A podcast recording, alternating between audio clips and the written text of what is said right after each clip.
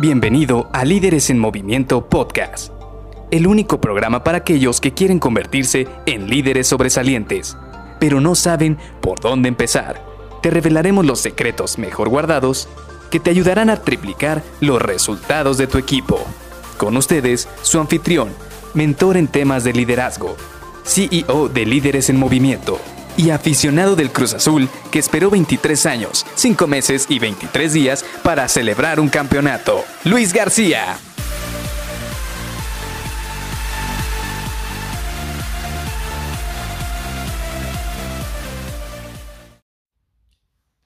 ¿Alguna vez te has saturado de trabajo? Hola, ¿qué tal? Soy Luis García y te doy la bienvenida a Líderes en Movimiento Podcast. Quisiera que platicáramos hoy precisamente de esta situación que muy normalmente nos pasa y creo que nos pasa a muchos de nosotros. Y es que de repente nos cuesta trabajo decir que no. Te voy a ser sincero, la verdad es que hubo una época en la cual yo le decía que sí a todo. Oye, necesito que me apoyes con esto, sí. Oye, necesito que resuelvas esta actividad, sí. Oye, creo que tú nos puedes ayudar con esto. ¿Puedes apoyarnos? Sí.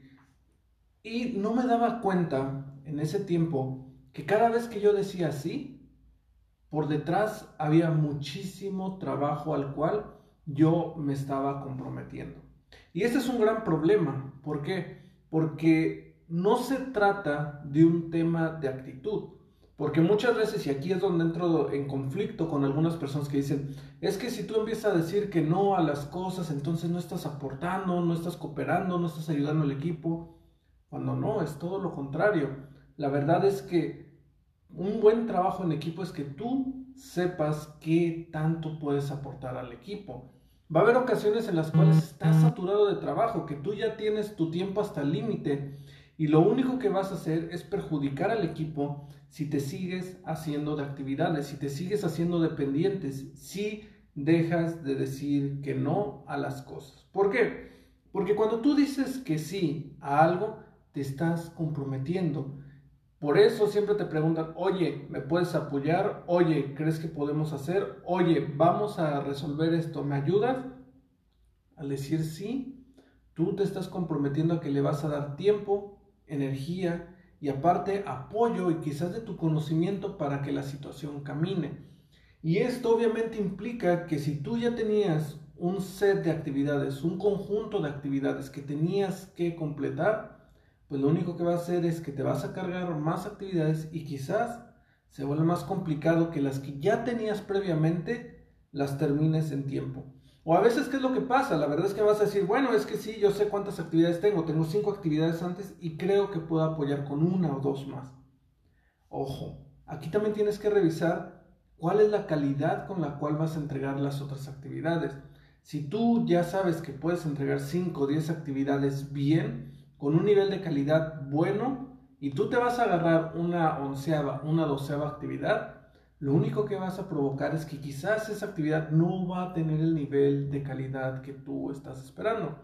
Te voy a poner un ejemplo. Alguna vez me tocó estar revisando algunos este, diseños, algunos eh, dibujos de ingeniería y la verdad es que a mí me tocaba solo revisar los de mi equipo.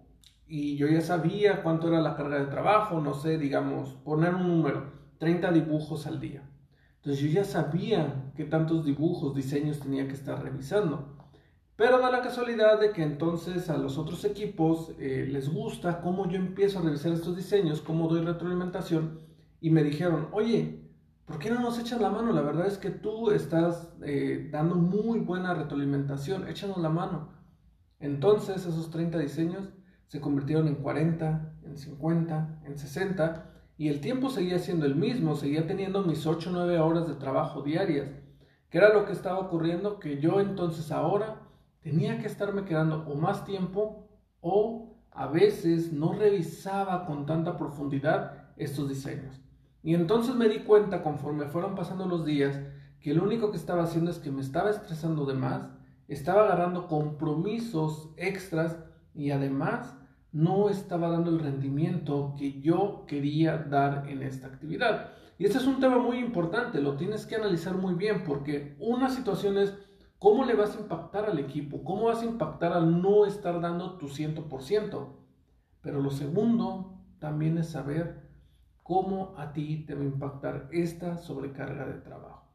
Desde entonces, y bueno, durante todo este trayecto que he estado trabajando, que he tenido equipos a mi cargo e incluso cuando llevé mentorías, me di cuenta, y gracias a mi aprendizaje de uno de mis mentores, que lo más importante es aprender a decir que no.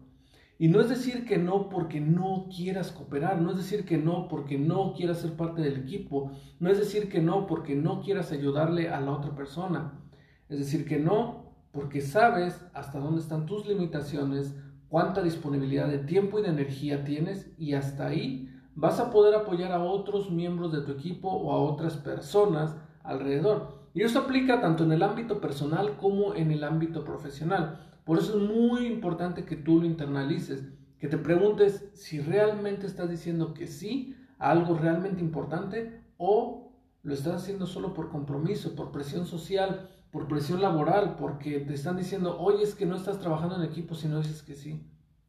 En cambio, si tú pones las cartas sobre la mesa y le dices, oye, ¿sabes qué? No voy a poder apoyarte porque tengo todas estas actividades o sí te puedo apoyar, pero la verdad es que me voy a tomar más días de los que tú requieres para que tengas este resultado. Por ejemplo, si te dice, es que esta actividad la necesito para mañana y tú ya tienes saturada tu agenda del día de hoy y del día siguiente, tú le puedes decir, sabes que no te lo puedo tener mañana, pero te lo puedo tener en tres días.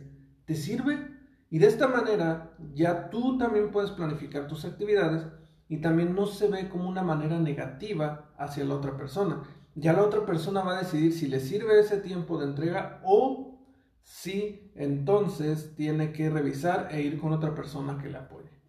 Así que te dejo esto para que lo platiques, para que lo internalices y nos vemos el día de mañana para seguir platicando un poco más de estas herramientas que te van a ayudar a mejorar tus resultados con habilidades de liderazgo. Bye bye.